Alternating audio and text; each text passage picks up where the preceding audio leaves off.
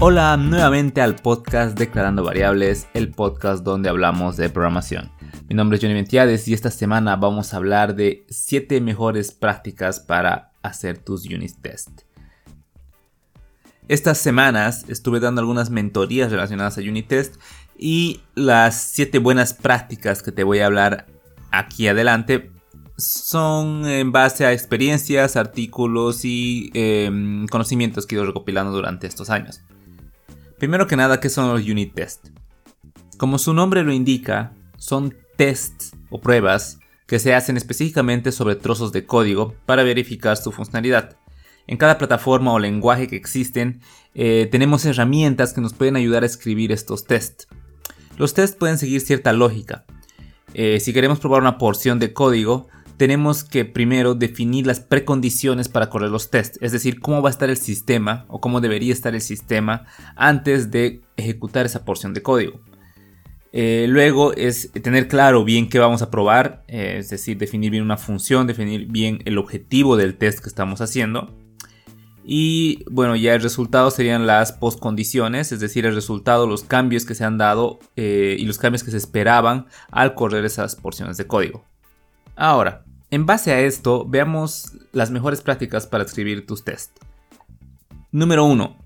Nombra bien tus tests. Los tests siempre tienen un nombre, ya sea el nombre de la función que los encapsula o la descripción del test. Este nombre debe estar bien escrito y debe ser entendible. Nombrar bien un test es tan importante como declarar bien una variable.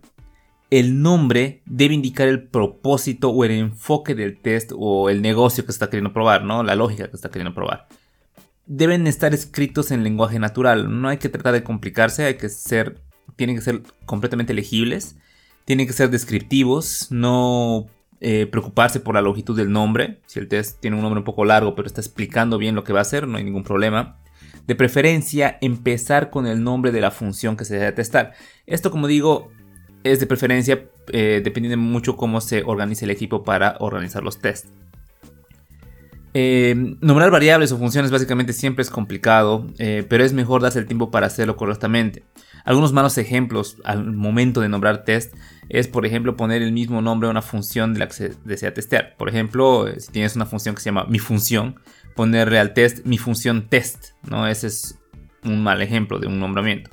De igual manera, otro mal ejemplo es ponerle nombres cortos y poco referenciales, como por ejemplo test 1, test 2, etc.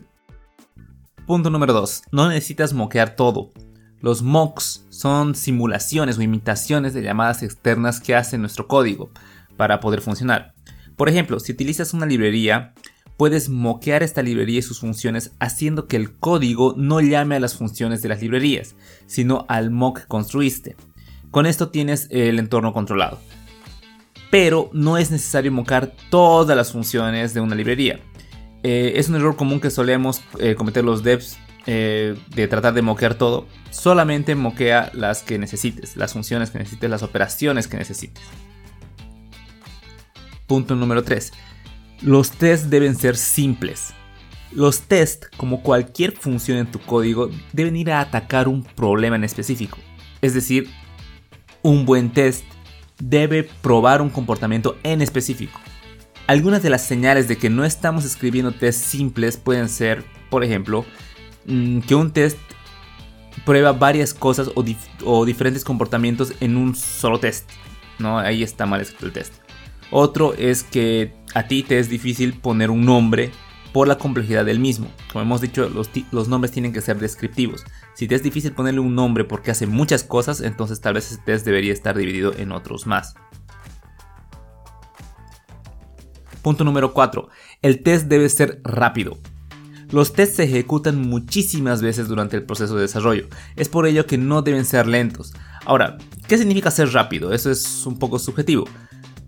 Pero algunas ideas para escribir tests rápidos son mm, hacerlo lo más simples posibles, que sean lo más entendibles posibles de igual manera, eh, que no dependan de otros tests, recuerda que son tests unitarios, no deberían depender de otras cosas, y también moquear o simular llamadas externas a dependencias en vez de llamar a las originales.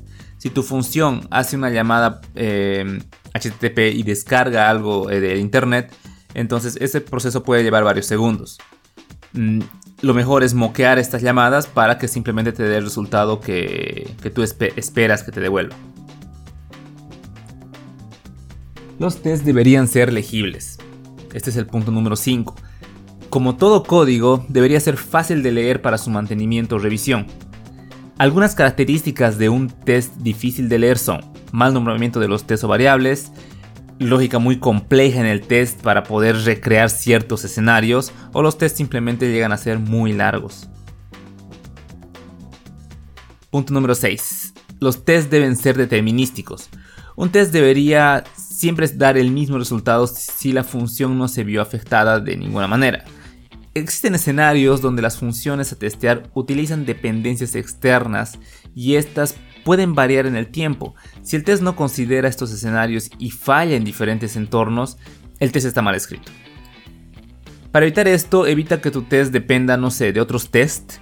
Eh, también evita que dependa de valores del entorno, por ejemplo, la fecha, el tiempo o el lenguaje. Es decir, si cambias el lenguaje de tu aplicación y el test se rompe es porque el test está mal escrito.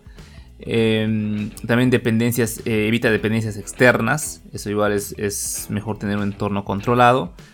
Mm, un ejemplo claro es aquí que cuando tú declaras, no sé, pides un timestamp de un origen de fecha, eh, eh, esa variable va a cambiar durante el tiempo. Entonces no puedes hacer un test que haga referencia a este, a este timestamp porque va a ir mutando durante el tiempo y obviamente el test se va a ver afectado. Y el último punto, punto número 7 testea el comportamiento, no la implementación. Esto es muy importante. Al escribir un test debemos enfocarnos en analizar cómo debería comportarse esa porción de código. Es decir, envío ciertos parámetros o data, el código lo procesa y los valores devueltos o resultados son los esperados. Un error común es intentar eh, testear eh, en base a lo que se ha implementado. Eh, la implementación no, se está probando al desarrollador. Lo que se está probando es lo que él ha implementado, el comportamiento de esa función. Entonces lo ideal es siempre enfocarse en el comportamiento, no en tratar de encontrar huecos en la implementación como tal. Bien, eso sería todo. Espero que este episodio te haya servido para entender un poquito más acerca de los test. No olvides compartir con alguien a quien le interese este tema. Recuerda entrar a la web de declarandovariables.com para ver más contenido y síguenos en Instagram eh, con Declarando Variables.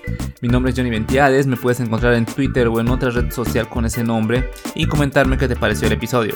Conmigo nos escuchamos la siguiente semana.